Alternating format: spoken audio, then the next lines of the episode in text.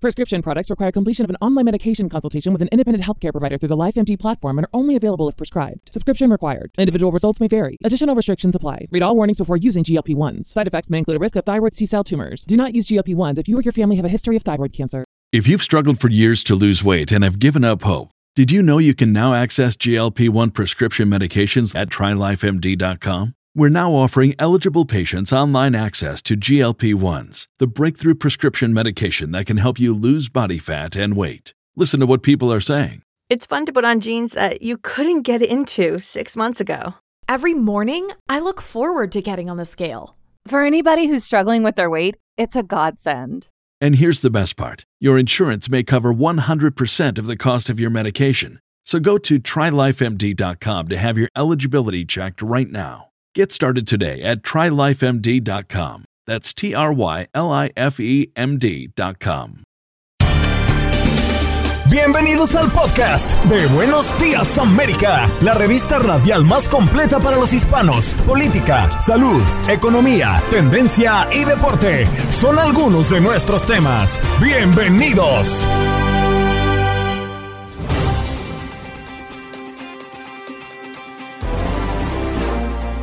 Hoy en Buenos Días, América, hablamos del cruce de inmigrantes en la frontera sur de los Estados Unidos que registra la cifra más alta desde el año 2000. Para hablar de esto, se ha conectado con nosotros en la mañana del día de hoy Marlene Guzmán, corresponsal de Univisión, que trabaja muy a menudo en la frontera. También tuvimos la oportunidad de hablar con Ana Lucía Medina, maestra en gestión pública aplicada e integrante del colectivo Sociedad Civil México, para hablar del feminicidio en este país. Y es que hace unas semanas atrás, el asesinato de una niña de 13 años resalta la crisis de violencia que enfrentan las mujeres en México. Brenda Estefan, analista internacional, para hablar de las elecciones del próximo domingo en Francia. ¿Qué es lo que está en juego en el segundo país más importante de la Unión Europea tras Alemania? En los deportes, Toño Camacho para hablar de la Liga Mexicana. Hoy cinco partidos en la cartelera y también esta trágica noticia que compartió Cristiano Ronaldo a través de sus redes sociales, la muerte de uno de sus hijos. ¿Qué pasó? ¿Qué pasó? ¿Qué pasó? Mientras usted dormía. Mientras usted dormía.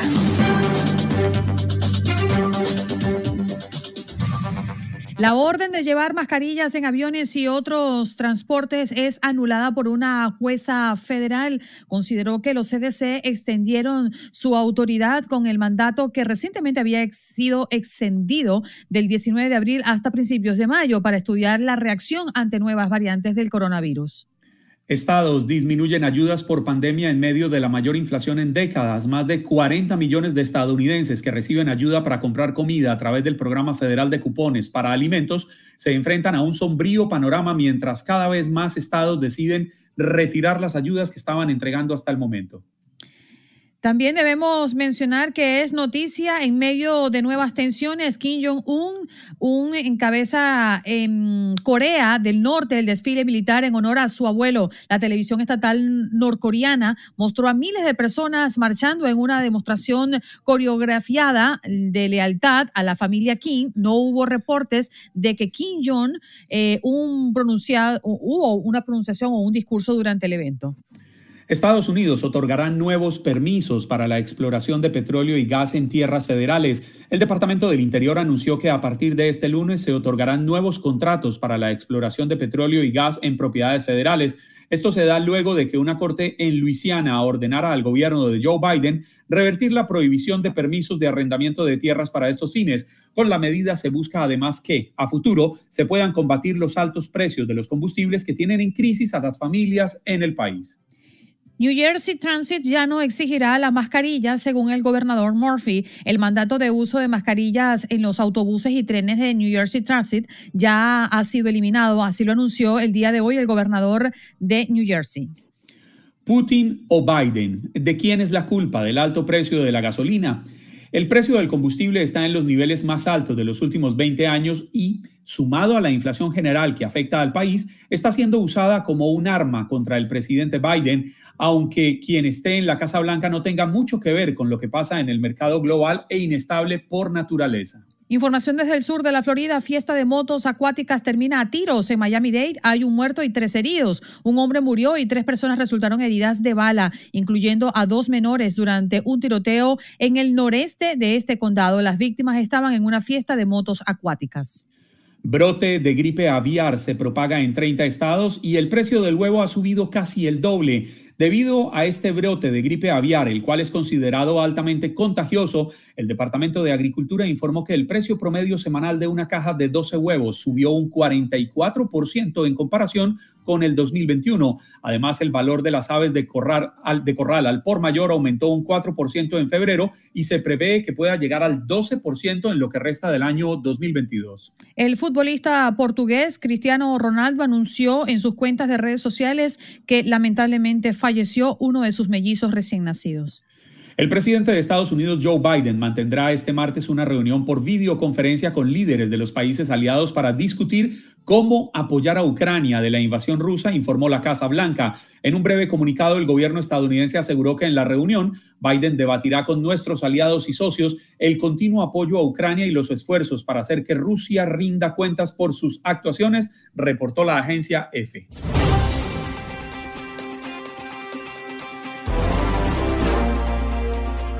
Bueno, listo y preparado. Marlene Guzmán, corresponsal de Univisión, que además visita con frecuencia la frontera, está con nosotros esta mañana. ¿Cómo estás, Marlene? Gracias por tomarnos eh, la llamada y por estar acá unos minutitos.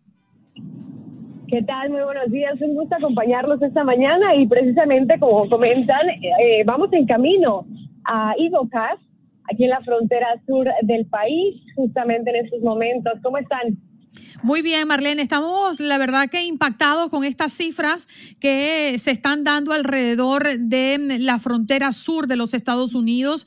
Eh, ese cruce de inmigrantes se registra la cifra más alta desde el año 2000. Aduanas y protección fronteriza han señalado que el número de llegadas de inmigrantes a lo largo de esta frontera específicamente se disparó a los niveles más altos desde el año 2000, superando los 200 mil por tercera vez durante el gobierno de Biden. Es una barbaridad, Marlene. Tal como lo mencionas, ya los números fueron revelados el día de ayer, son 221.303 encuentros con migrantes, esto solamente en la frontera sur del país. Esto a diferencia del mes de febrero, vamos a, a mencionar que esto fue en marzo, pero a diferencia de febrero, que los números estuvieron por encima de 165 mil, lógicamente que es un número bastante significativo, pero también es un número bastante alto en lo que se ha registrado en los últimos años. Si calculamos 220.303 en 31 días, que es lo que abarca el mes de marzo, estaríamos estimando 7.000 migrantes por día entrando a la frontera sur del país. O sea, es un número bastante crítico y sabemos que el Departamento de Seguridad Nacional ha dicho que estos números se podrían disparar aún más después de la culminación del título 42. Están estimando que hasta 18 mil por día. Así es que esta problemática pues apenas comienza. Hola Marlene, buenos días, le saluda Juan Carlos Aguiar. Sabe que recuerdo, ahorita que decía que va para Eagle Pass, recuerdo, recuerdo mi última visita a esta zona en septiembre, si no me falla la memoria, septiembre del año pasado, cuando veíamos aquellos cruces masivos de ciudadanos haitianos pasando desde eh, Acuña a Del Río, en Texas, en toda esta zona entre eh, Acuña y Piedras Negras. La situación está en esos niveles, estamos viendo ese cruce masivo de personas a través del río sin importarles que puedan estar arriesgando sus vidas cada vez que abren las compuertas del río y vienen estas bocanadas de agua, estas crecientes impresionantes? No se está viendo de la misma forma que fue en el 2019 con los haitianos, que se vino una ola de migrantes en una sola vez, sino que se está viniendo un poco más como que entran grupos de 30, de 40, de 50 pero quieras o no, eso se va acumulando y va haciendo, pues lógicamente, que el número bastante grande, ¿no? De, los migrantes que están llegando. Yo sé que este sector, el que mencionas de Ciudad Acuña y de Higo eh, de Piedras Negras, es el sector del río. El sector del río está viendo hasta 300 migrantes que están llegando, esto por supuesto en, en diferentes grupos por día. Y sí, la problemática lógicamente es el, el, cruce por el río, porque por ahí es donde se encuentran todos los peligros, ahí es donde no se sabe si el nivel del agua está más bajo, está más alto, los días son bastante variantes. Entonces también eh, la problemática es la corriente, porque en ocasiones la corriente está más fuerte que otras y lamentablemente se están registrando ahogamientos, lamentablemente están recuperando cuerpos de migrantes que intentaron cruzar y que pues eh, desafortunadamente no lograron porque la corriente se los arrastró. También estamos viendo personas que están siendo rescatadas, por fortuna, están tanto autoridades o socorristas del lado mexicano como también los agentes de la patrulla fronteriza asistiendo del lado americano. Están tratando de ayudar y de salvar a estas personas que pues la única intención es llegar a suelo estadounidense, pero en ocasiones pues es bastante difícil por los peligros que enfrentan solamente al cruzar el río. Pero sí, como mencionas, en Ciudad Acuña y en Piedras Negras, que es del río con Ciudad Acuña y Piedras Negras con Igocas, ahí es donde vemos el mayor cruce de migrantes, justamente porque las, en Ciudad, en Igocas, con Piedras Negras, realmente el cruce es inmediato, o sea, cruzas el río y ya estás ahí. Y no hay ninguna barrera que te pueda obstruir de poder llegar y entregarte a los agentes de la patrulla fronteriza. Por eso es un mayor cruce de migrantes por esa zona.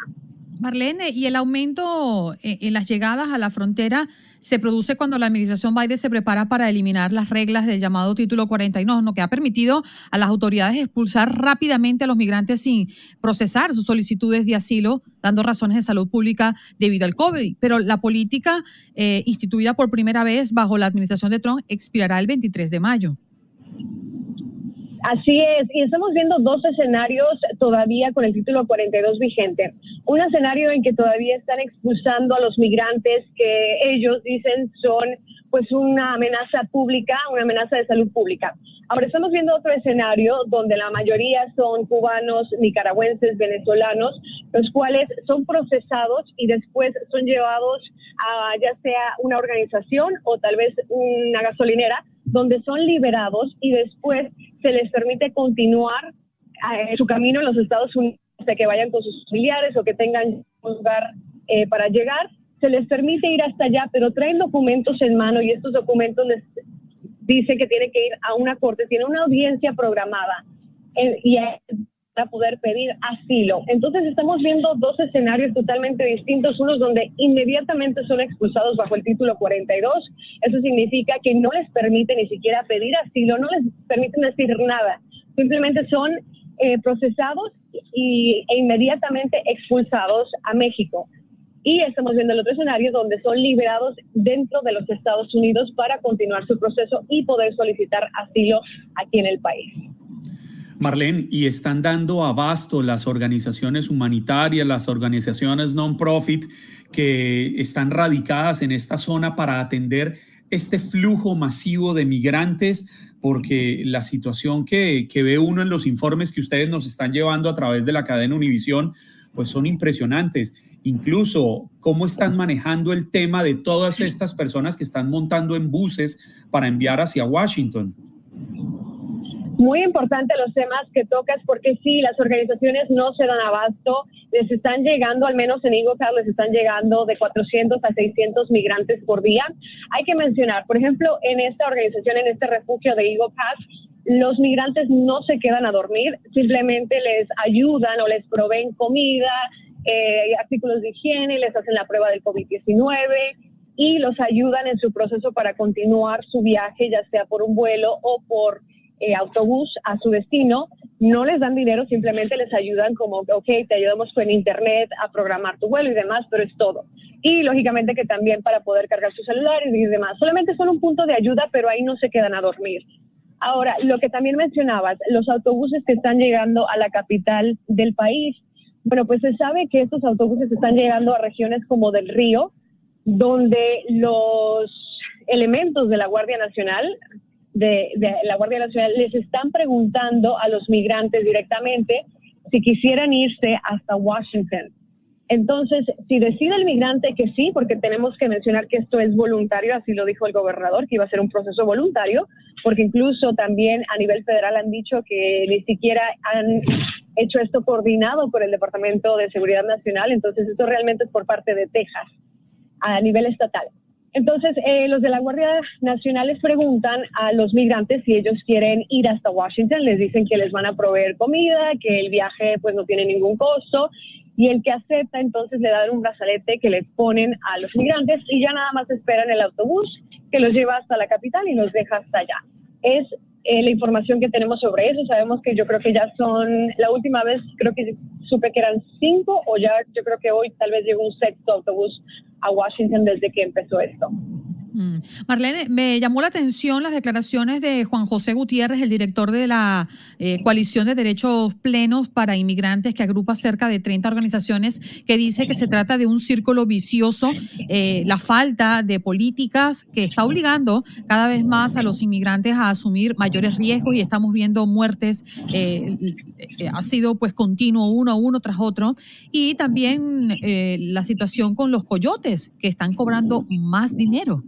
Sí, la verdad es que la situación de los coyotes ahí sí no me quiero meter eh, sobre esa información, pero sí, la verdad es que son diferentes escenarios y siempre hay mucho riesgo. Sabemos que también por el lado del gobernador él ha tratado de poner restricciones a la inmigración e incluso se está preparando él para lo que se puede esperar después del título 42 pero, pues sí, también por parte de a nivel federal sabemos que está lo del título 42, pero que van a continuar ahora con el título 8, que era el que estaba antes de que iniciara la pandemia y antes que empezaran con este eh, programa o esta norma sanitaria del título 42. Entonces, el proceso será un poco diferente, pero de igual manera muchos estarán siendo deportados si es que no pasan esa entrevista de miedo creíble. Lo que se está hablando es más o menos como sería el proceso bajo título 8 pero sí, estamos viendo eh, pues un panorama bastante difícil en la frontera, más que nada porque los migrantes, pues muchos de ellos vienen eh, en familia, vienen con niños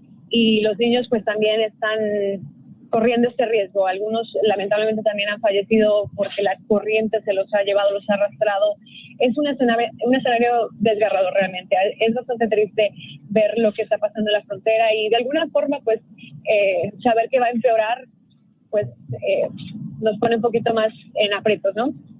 Pero no solo las corrientes, eh, Marlene, cuando logran cruzar el río, en el mejor de los casos, pues lo que les queda es una zona desértica y ya estamos entrando a la temporada del año en la que vamos a tener unas temperaturas que en aquella región que usted muy bien conoce y recorre eh, haciendo sus reportajes, pues la temperatura supera los 110, 115, acercándose a los 120 grados Fahrenheit. Sí, bueno, hay unas zonas donde al cruzar el río ya se entregan a los agentes de, inmigración. Sin embargo, hay otras zonas, como tú mencionas, donde cruzan el río y después tienen que caminar largas distancias bajo un calor extremo. Aquí en Texas realmente el calor es agotador y sí, muchos los han encontrado en estado de desnutrición, en estado de deshidratación, que ya no pueden más, aunque hay puntos donde ellos pueden pedir ayuda sin embargo, pues los migrantes pues, están llegando lógicamente a un territorio que desconocen. Ellos no saben por dónde ir, aparte que están en un monte, ¿no? Entonces, realmente no saben hacia dónde dirigirse, porque lo que hemos escuchado es que normalmente estos coyotes donan y ya ellos tienen que seguir su, su destino. Incluso nosotros nos encontramos hace unas semanas a uno que traía su celular y necesitaba cargarlo porque estaba desorientado, no sabía dónde iba, no sabía qué estaba pasando y era porque ya lleva cuatro días sin poder comer y sin poder tomar agua. Esa es la situación que se vive acá. Sí, señor. Marlene, gracias por estar con nosotros. El tiempo se nos ha acabado, pero agradecemos todos los datos que hoy nos ha presentado alrededor de estas cifras tan fatídicas que estamos viendo. Gracias a ustedes, gracias. Buen día. Bien, buen día. Allí escuchábamos a Marlene Guzmán, corresponsal de Univisión, que visita y va rumbo a la frontera. Gutiérrez, eh, también estábamos hablando hace ratito de las declaraciones del director de la Coalición de Derechos Plenos para los Inmigrantes, que agrupa cerca de 30 organizaciones, dice que aseguró que prevé que las cifras para este 2022 sigan en aumento con relación a las muertes.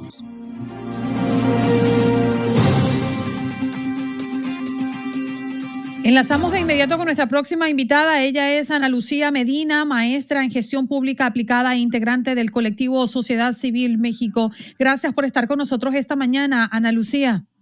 Qué gusto saludarlos.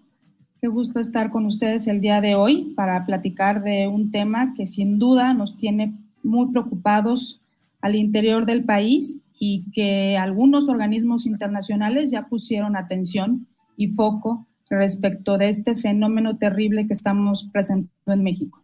Buenos sí, días. Uno, buenos días. Y uno de los casos más dantescos que hemos visto recientemente, inclusive fue hace un poco más de, de un mes, el asesinato de una niña de 13 años que mm, pues por supuesto, resalta la crisis de violencia que enfrentan las mujeres en México. Las cifras continúan creciendo, Ana Lucía, y parece no detenerse. Así es, las cifras van en crecimiento y les quiero decir algo, el asesinato de esta chiquita justamente en el Estado de México, una de las entidades federativas donde más homicidios contra mujeres se presentan, pues puso de nuevo la atención en una problemática que tiene mucho tiempo. Hay que recordar que en México las mujeres representamos el 52% de la población.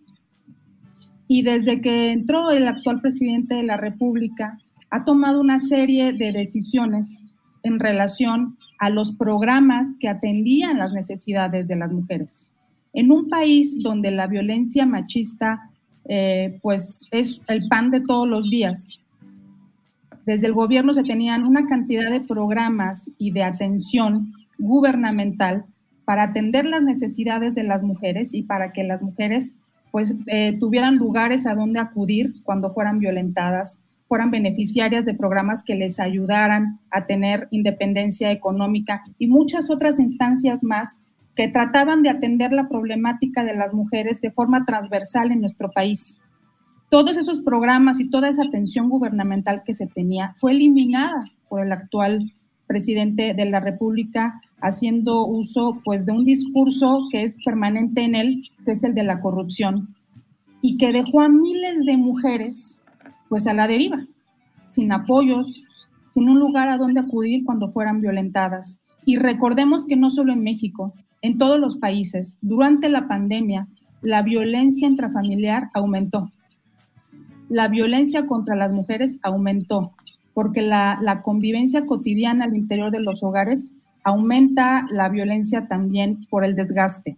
Entonces, estamos viendo un conjunto de factores y de malas decisiones que nos han llevado a la crisis que hoy tenemos y que, por cierto, la ONU, y no solo la ONU, sino el, datos de algunas organizaciones que están vigilando lo que sucede en México, a diferencia de las dependencias gubernamentales, nos alertan de un aumento impresionante no solo en, en, muertes de mujeres, sino en desapariciones de mujeres y de niñas. Eso te, iba a preguntar, buenos días, eh, Ana Lucía, y es que estoy leyendo y organizaciones eh, civiles, también colectivos feministas, han compartido reportes, datos de desapariciones y también de asesinatos, pero como decías, desapariciones que han estado al alza eh, especialmente desde enero y hasta la fecha.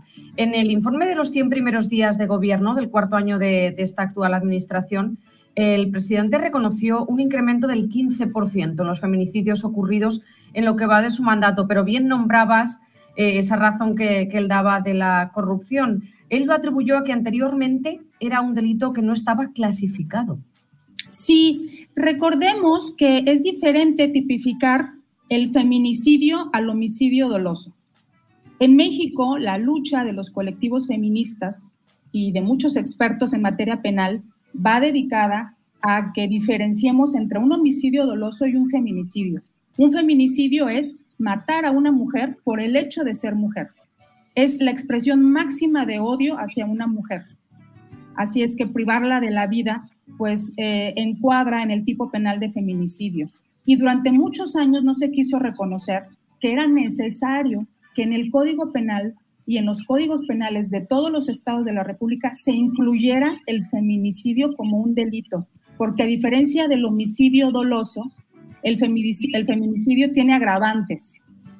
Y esa lucha la hemos llevado durante muchos años y eso ha, ha, ha provocado que las cifras no sean claras, de todos los homicidios de, mujeres en lo que va del año, solo mil se han clasificado como feminicidios porque en muchos lugares no lo ven así como feminicidios. Pero recordemos algo, es un, México es un país muy violento.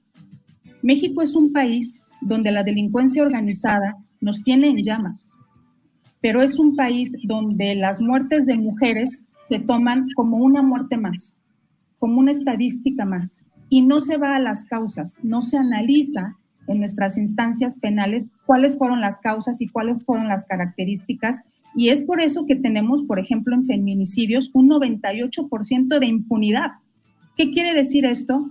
Que no se investiga, que no hay culpables, que nunca vamos a encontrar las causas ni las razones, no hay investigación. Entonces las mujeres, aparte de que sufrimos violencia, se matan miles de mujeres por odio, ¿sí? no hay responsables, no hay investigaciones y vivimos en un mar de impunidad que nos tiene a obscuras y por eso el propio Comité de la ONU contra Desapariciones Forzadas ha estado alertando de cuántas mujeres y sobre todo un, un dato que la verdad nos pone los pelos de punta.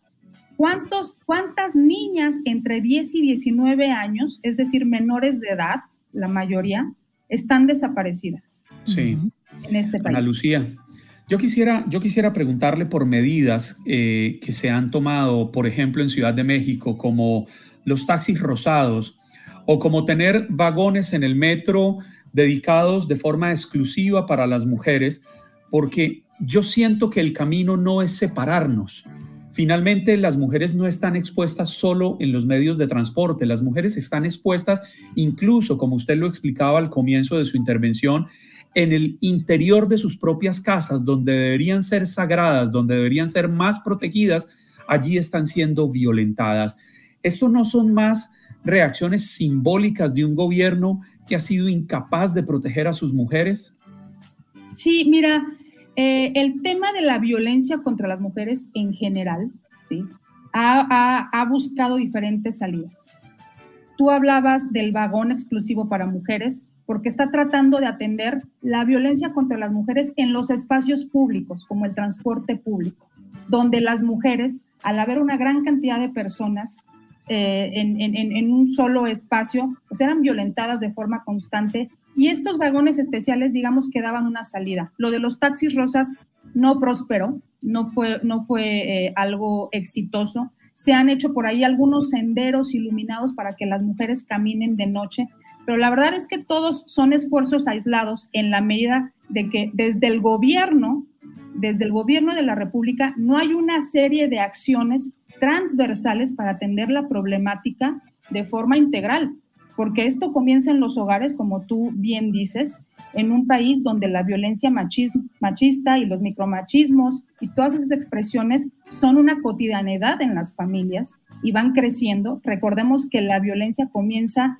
pues desde, desde una palabra que atenta contra la dignidad de las mujeres y va creciendo y llega a su punto máximo que es el feminicidio. Muchas de estas mujeres que están desaparecidas lo están porque fueron víctimas de violencia y de feminicidio y escondieron sus cuerpos.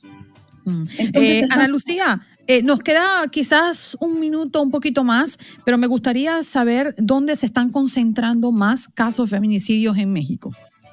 Pues mira, hay entidades que se caracterizan por ser eh, peligrosas para las mujeres. La primera es el Estado de México. Recordemos que el Estado de México está conurbado a la Ciudad de México, está pegado a la Ciudad de México. De hecho, hay zonas donde comparten transporte y donde están transitando constantemente las personas entre ambas entidades. El segundo es la Ciudad de México, justamente. También el Estado de Morelos.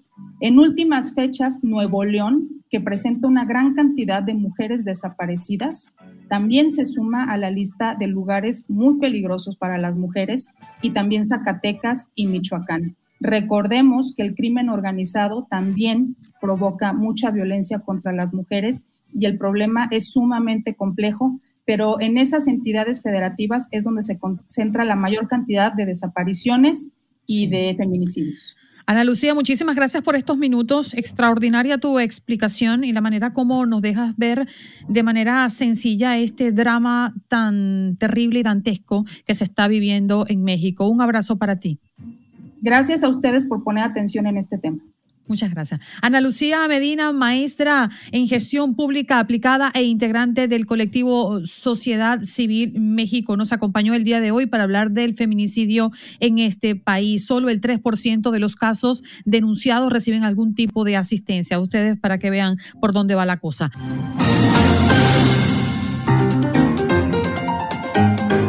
Bueno, vamos a recibir a nuestra próxima invitada. Ella es Brenda Estefan, analista internacional, que hoy nos acompaña para hablar de lo que pasa del otro lado. ¿eh? Buenos días, Brenda, ¿qué tal?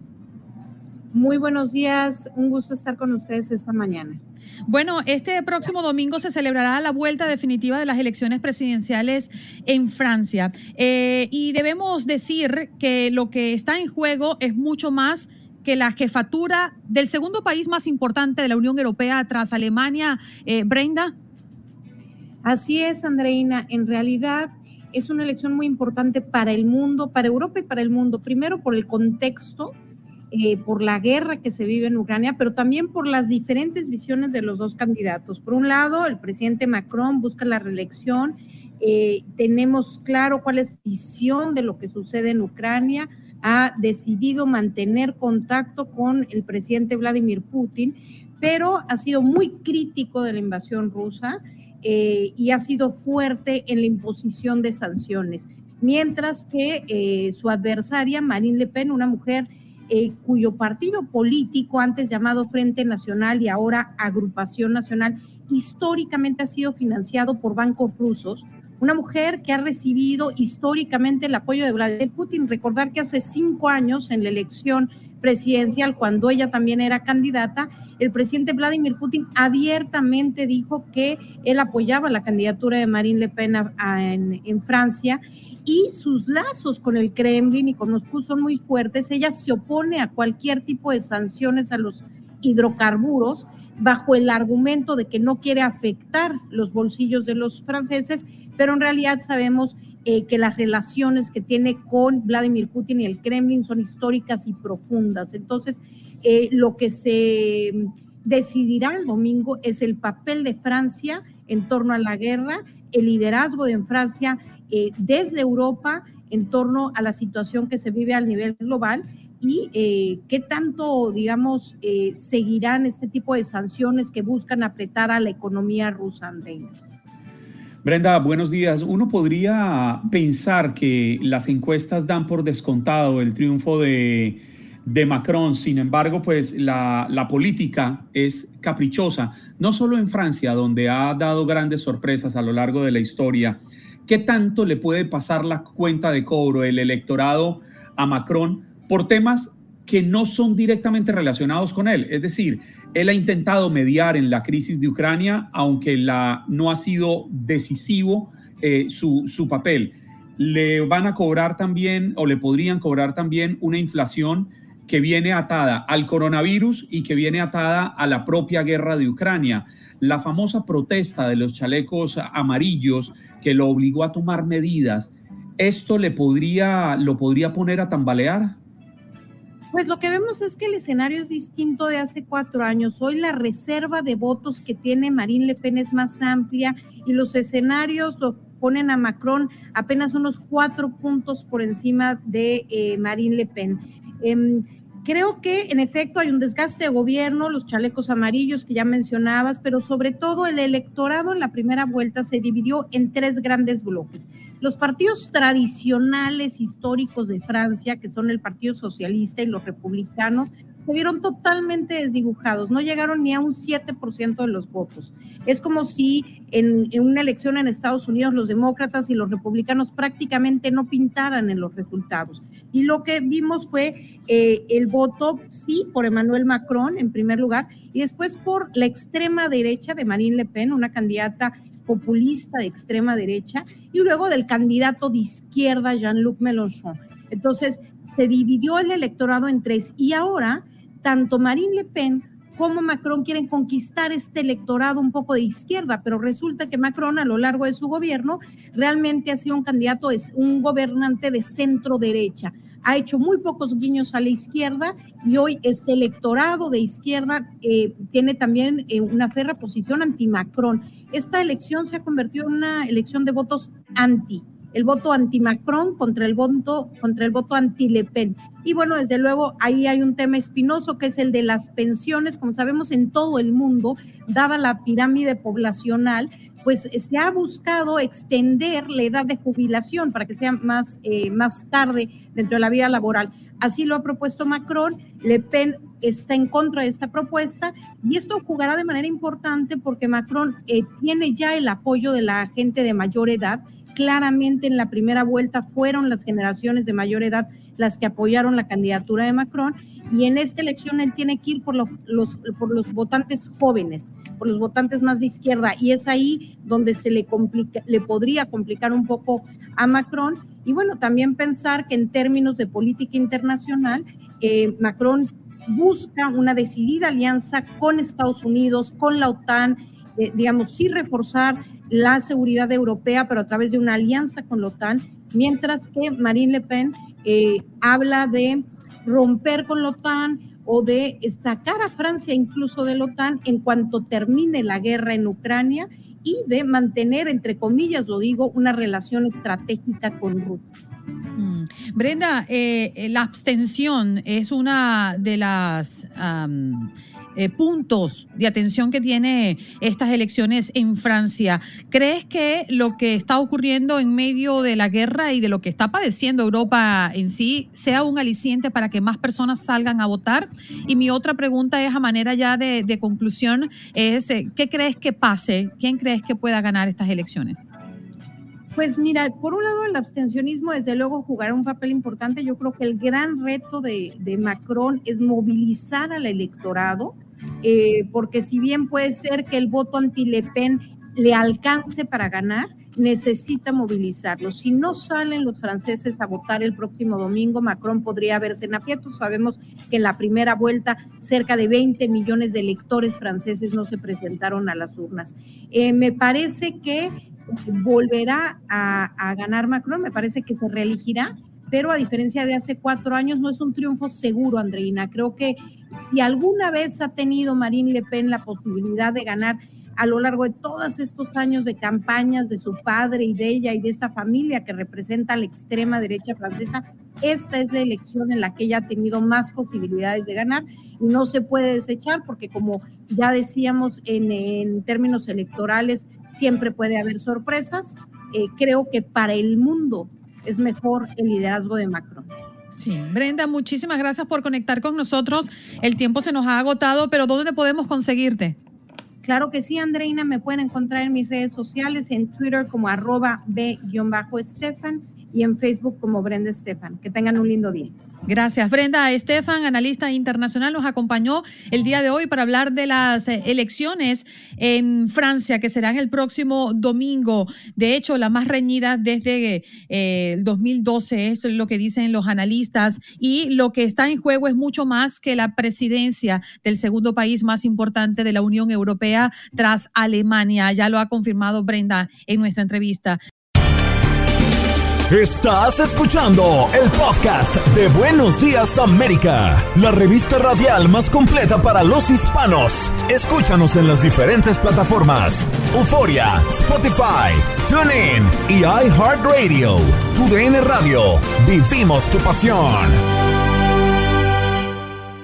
Boost Mobile tiene una gran oferta para que aproveches tu reembolso de impuestos al máximo y te mantengas conectado. Al cambiarte a Boost, recibe un 50% de descuento en tu primer mes de datos ilimitados. O, con un plan ilimitado de 40 dólares, llévate un Samsung Galaxy A15 5G por $39.99. Obtén los mejores teléfonos en las redes 5G más grandes del país. Con Boost Mobile, cambiarse es fácil. Solo visita boostmobile.com. Boost Mobile, sin miedo al éxito. Para clientes nuevos y solamente en línea, requiere AroPay. 50% de descuento en el primer mes requiere un plan de 25 dólares al mes. Aplican otras restricciones. Visita boostmobile para detalles. Como dicen los grandes, la liga se gana partido a partido. Partido a partido. En Buenos Días América, Contacto Deportivo. Muy buenos días, Toño Camacho. ¿Qué tal? Good morning.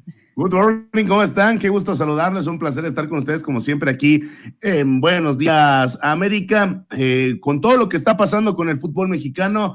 Y es que quiero platicarles que este segmento de la Liga MX es presentado por Indeed. Tu negocio tiene posiciones abiertas.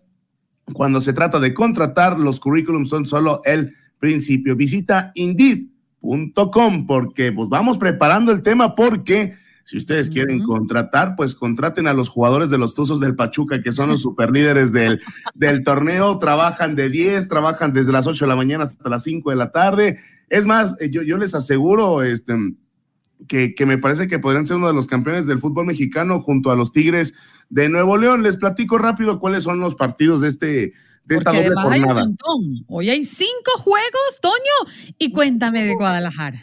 Son, son cinco nada más, ¿eh? Son cinco nada más para, para, para, para así, mira, para aventarlos y que claro, vamos a tenerlos en tu DN y tu DN extra.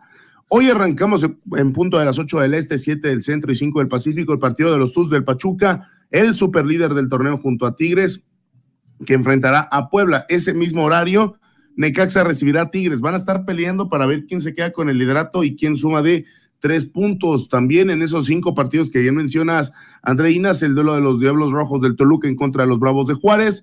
Chivas, las super Chivas de ahora de Ricardo Cadena enfrentarán a los Cholos de Tijuana. Y hoy también tendremos ya el duelo de Mazatlán en contra de Santos. De esos cinco, nosotros tenemos tres. Pachuca contra Puebla, Necaxa contra Tigres y tenemos para cerrar el Toluca en contra de Bravos de Juárez. Y para mañana tendremos cuatro partidos, o sea, cinco hoy, cuatro mañana, atiborrado de fútbol mexicano esta, esta mitad de semana. Atlético de San Luis enfrentará a Pumas, enfrentará también a América a León en el Estadio Azteca.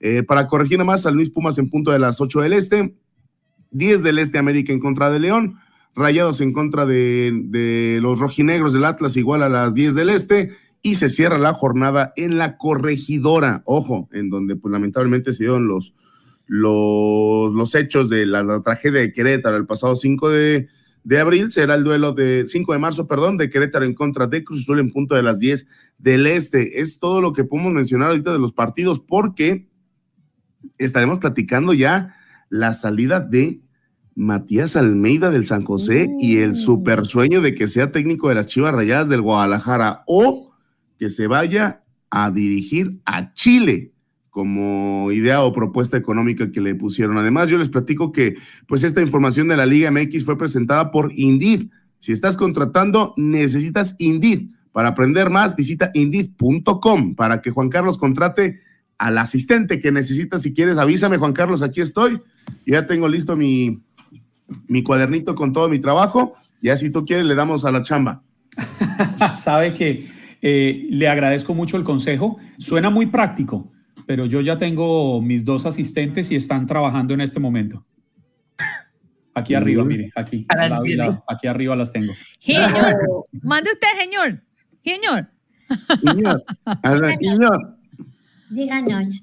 Mira, No, Toño, pero- lo bueno, lo bueno es que Juan el- Carlos paga tener el hamburguesa. dato a la mano. ¿Cómo? Importante tener el dato a la mano y que Andreina dice que yo pago con hamburguesas. ¿Es verdad, Andreina?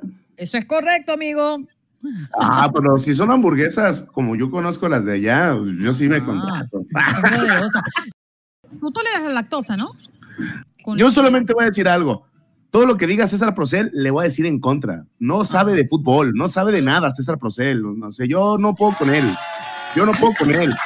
Yo no puedo con él. También Jorge. O sea, o sea, dice que es mejor Cristiano. Desde que dice que Cristiano es mejor que Messi, desde no? ahí ya no puedo tomar en cuenta a ese señor. Ya. No, mira, pero, pero ¿Y ya no, va. y no- y no es mejor? No, es mejor Messi. El mejor de la historia es Lionel Andrés Messi Cuchitini. Ah, pero Toño, qué pero- raro, qué raro, porque yo veo que los números dicen lo contrario. No, de hecho tiene más títulos y más balones de oro y más botas de oro que Messi que Cristiano. Mm, Oye, tú sabes que yo creo que no es un día bueno para meterse con Cristiano. La está pasando mal. Buen punto, buen punto, Andreina. Yo no quería meterme con Cristiano, me quería meter con César. Y yo voy a defender a Clara cada que se pueda de ese, de ese muchacho que me pelea y me hace triple enojar. chulo, del triple No. chulo.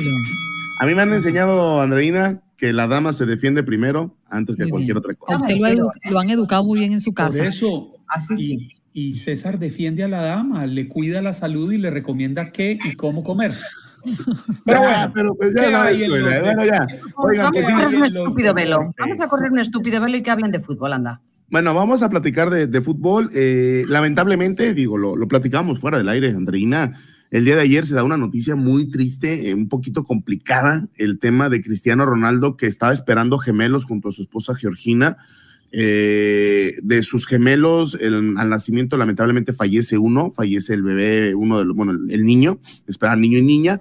Y pues ayer en un comunicado de prensa, Cristiano anuncia que lamentablemente pues un angelito se va al cielo y es por eso que pues lamentablemente pues fallece este, este pequeñito de Cristiano, nace bien la, la, niña y es lo que están tratando de mantener como motivación para poder salir adelante. ¿Qué tanto afectó este tema? Digo, aparte de la parte psicológica y la parte humana y la parte del tema de, de ser padre, que también viene el tema de que Cristiano no va a jugar el día de, de hoy, hoy o mañana, no recuerdo exactamente, pero no va a jugar el partido contra el Liverpool en la actividad de la Premier League. Entonces, no va a haber actividad de Cristiano Ronaldo, con todo y que había marcado un hat-trick el fin de semana contra el Norwich City, como dicen las cosas del fútbol, ¿no? Marca o cosas de la vida. el fin de semana todo es felicidad por marcar un, un hat-trick. Dejen prender la luz porque ya me vi que, que me- ahí está, me veo bien apagadito. Ahí está. Oye, Toño, y para recordarle a la audiencia que Cristiano Ronaldo tiene ya cuatro hijos, Cristiano Ya. Ronaldo Jr., eh, Sí. nacido en el 2010, los mellizos Eva y Mateo, y. Alana Martina, que en el 2017 se convirtió en la primera hija en común con Georgina. Exactamente, de hecho, este, el tema es que ahora tenían ahora gemelos, lo que estaba buscando con Georgina. De hecho, después de salir en su serie, en, su- en esta plataforma de la N, hablan mucho de ese tema del, de cómo ella cría a sus hijos, cómo es que quiere mucho Cristiano a, a Georgina. Digo, sonará triste el tema, pero dice que, que, que ve a Georgina como la mujer ideal porque cuida bien a sus hijos. Sí, de repente esas, esas declaraciones que es como, bueno, pero este pierde a su hijo lamentablemente, entonces pues, pronta, pronta resignación, hay cosas, no sé si este mensaje le llegue a Cristiano, pero pues que pues por parte de TUDN Radio pues mandamos nuestras condolencias y pues en realidad todo el mundo del fútbol terminó mandándole un pequeño mensaje a Cristiano, como el Manchester United, el mismo Real Madrid, el Sporting de Lisboa, todos los equipos que ha estado presentes en la Juventus, pues simplemente le dijeron pues que nos lamentaban mucho sobre este tema que ahora tenemos que tocar aquí en la mesa de, de Buenos Sí, Días. América. Siempre traigo buenas noticias. Sí, bueno, hay noticias que no queremos dar a veces, pero es parte de, de la dinámica, ¿no? Y, y debemos darles por enterado. Oye, nos queda un minutito nada más, Toño. ¿Qué tenemos alrededor del fútbol mexicano? Porque estábamos pendientes de tocar un tema, ¿no? Ah, sí, es verdad. El tema de Matías Almeida. El tema de Matías Almeida terminó saliendo ya de la Major League Soccer allá en el San José Earthquakes. Eh, ya es jue- técnico libre y Chivas busca otro técnico. Entonces, pareciera que podría existir la posibilidad de que al Guadalajara llegue el pastor Matías Almeida, que le entregara cinco títulos en su momento de 2015 a 2017. El más importante, el título del fútbol mexicano en la apertura 2017. Pero dicen que podría llegar a Chile para ser seleccionador rumbo a 2026 como técnico. Ya para cerrar, y sé porque ya nos tenemos que ir, porque siempre que llego a, a- a Buenos Días América hablan de comida? Eh, no, es Juan Carlos. Sí, o sea, hace rato eran unos bagels, ahorita No, sí, llegué que, no, que claras. Nos ¿Cómo? gusta comer, nos gusta comer. ¿Qué le vamos a ¿Hay hacer? algo, ¿Hay algo más rico que comer, mi querido Toño? Eh, sí, pero no lo voy a decir al aire. y, este, no lo voy a decir. Trate, trate, de vivir, trate de vivir solo con eso y no coma y me cuenta cómo le va. No, no, no, o sea, es que es un complemento en la vida. o Mira, sea, hay un dicho que necesita- dice, amor con hambre no dura, Toño, así que tenga usted cuidado. Así bueno, es. cuídese pues, Va, que le vaya bonito. Buenos días a todos, buenos días América, provechito, espero ya hayan desayunado. Chao, Muchas Toño. gracias. Ninguno de aquí creo, creo que Clarita es la única que ha desayunado a esta hora. Que Andreina Mierda. tiene un Reels en el que. Aunque no hayas hecho el absolutamente nada, eres culpable. Eso es como cuando mi mamá me decía, cuando, cuando estaba niño, muchacho, me decía, en la casa hablamos, y eso era una mentira. Cuando llegábamos a la casa no hablábamos, eso zumbaba la palmada de entrada. Y yo, y, y no que íbamos a hablar. No, lo peor es que ni siquiera tenían que decirte nada, nomás era, era una mirada, una cierta mirada así como que... Una subida de ceja. En tu casa sería sabes. mirada. En tu Ya casa. sabes lo que va a pasar civilizada. Sería mirada, César. Bueno, César, ¿qué es noticia? Por allá, Oye. por tus lares. Pues ya ves que ya ves que este pasado fin de semana fue, bueno, domingo de Pascua. Resulta que en Austin, que es conocido Austin porque le dicen que keep Austin weird, ¿no? Que es una ciudad rara, por decirlo de esa manera. Resulta que una, una, una escuela primaria, Goddard Elementary School, el, el pasado viernes llegó una, una señora a recoger a su hijo, pero ella acababa de trabajar en una farmacia donde estaban haciendo una presentación de sexo seguro, en una clínica, pero ella iba vestida de conejito de Pascua. Entonces llegan los niños a, ah, el conejito, el conejito. Ella empieza a repartir dulces. Entonces se le acaban los dulces, hay más niños, le llama a su esposo, hey, necesito más dulces, tráemelos. El marido se equivoca de canasta y lleva los huevitos de Pascua. Resulta que no estaban llenos de dulces, estaban llenos de condones. ¿Cómo? Entonces empieza a repartir esos huevitos de Pascua a los niños de la primaria y pues diferentes padres de familia se dieron cuenta, oye, esto está lleno de condones, ¿qué está pasando aquí? Llegaron las autoridades escolares, hablaron con la maestra, le dijeron, hey, hágase para allá, usted no puede estar dando estas, estas cosas aquí. Ella se movió a la, a la, banqueta, a la acera, a otro lado y siguió repartiendo los huevitos de Pascua sin saber que se había equivocado el marido y le había traído los condones. Entonces, ahora están las, autoridades investigando. Eh, no sé si van a sancionar a la, a la mamá o a, o a, los chamacos. El chiste es que ya se hizo un, se hizo un eh, tremendo despapay en, en esta primaria en Austin porque para empezar creo que no es seguro que un padre de familia llegue y, y sin, sin, ser, sin pedir autorización de la escuela, uh -huh. regalar dulces. Para empezar, eso está mal. Claro, eh, dos, además, quien es alérgico y pueda tomar algo que no, que bueno, no pueda dale, consumir. Dale con las alergias. O sea, también, claro. O sea, Pero, yo, yo, llevo una torta del niño del colegio, para el colegio por su cumpleaños y me dice que no pueda tener eh, maní, no, que no puede tener un montón de, de maní, cosas. Un dulce Exacto. de almendras si son alérgicos. Una alergia al maní puede ser gravísima. Gravísimo. y al final de cuentas lo están haciendo en el campus escolar, así que sí, podría meterse en, en más problemas aún más allá de eso. Pero otra cosa, ¿qué no les enseñan a los niños ahora de no aceptar dulces de extraños? Eh, digo, esa era una de las sí. primordiales eh, lecciones que aprendieron de niño. Ahora, ahora al parecer estos niños no, no lo entienden y pues ahora están investigando. Obviamente hay varios políticos que están aprovechando para decir de la seguridad de las escuelas, otros que hay que aprovechar, que educación sexual, que es la primaria, espérate. Sea, ni dulce ni aceptar nada. Nada, claro que no, nada, y, pero creo, creo que ahí la señora se equivocó. Creo que, aparte de que se equivocó con los, con los huevitos llenos de condones, creo que se equivocó al intentar regalar eh, dulces a niños que ni siquiera conocía, ¿no? O sea, no, no puedes hacer eso. Eh, sentido común, creo que era falta de sentido común en esta situación. Así que ahora la Gold Elementary School están investigando el incidente y a ver en, en qué termina esto. Señor, qué barbaridad. Bueno. Sí, este, y digo, los consejos de, de comida, a, a, mí no me gusta que cambien las recetas. Si no. soy intolerante a un ingrediente, mejor pido otra cosa, ¿no? O sea, eso de cambiarle ingredientes nada más por complacer. Como que, o sea, si yo fuera chef me molestaría que llegue una señora, oye, este, es que tu salsa verde me gusta más roja, pues entonces vete a otro restaurante. Si es por cuestión de gustos, pues ok, te lo, te lo compro. Pero si eres intolerante a la lactosa y luego compra te otra dos días de pues estar compra otra cosa. en el baño, pues se puede comer la misma pasta con la misma salsa, pero sin lactosa y todos felices. Pero no es la misma. Entonces vete a un lugar donde sirvan comida deslactosada. Deslacto pues nada, tendrás que abrir un restaurante de comida deslactosada. Ahí está. Ya, va subiendo como el tono, mira, Juan Carlos, van, tú sabes. Idea, idea millonaria. Carita. Ya está, en esta pelea yo ya no me puedo meter No, porque yo termino tampoco. crucificado. No, Juan Carlos no puede meterse porque no le gustan los camarones y vive en Miami. O sea, imagínate qué cosas. Mira, dice Yanira, eh, César, eh, Yanira Gómez, y la señora vestida de conejita del Playboy por error. Tenemos de todo aquí. ¿eh? Bueno, es- esa, esa parte, este, no, no me quisieron hacer llegar las fotografías, así que no puedo confirmar ni negar.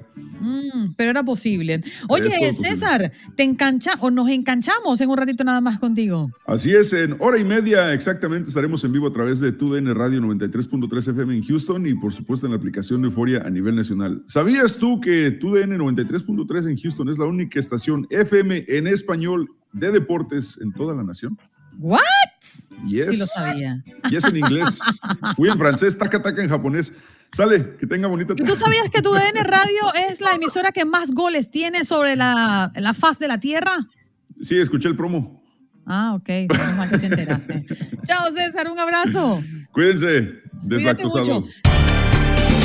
Gracias por acompañarnos en nuestro podcast. Buenos días América. Y recuerda que también puedes seguirnos en nuestras redes sociales. Buenos días AM en Facebook y en Instagram. Arroba Buenos días América. AM. Nos escuchamos en la próxima. It's the Kia Summer Sticker Sales Event, so give your friends something to look at, like a B&B with an ocean view, an endless field of wildflowers, or a sunset that needs no filter. Make this a summer to share and save with a capable Kia SUV or powerful sedan. See your local Kia dealer or visit kia.com to learn more. Kia, movement that inspires.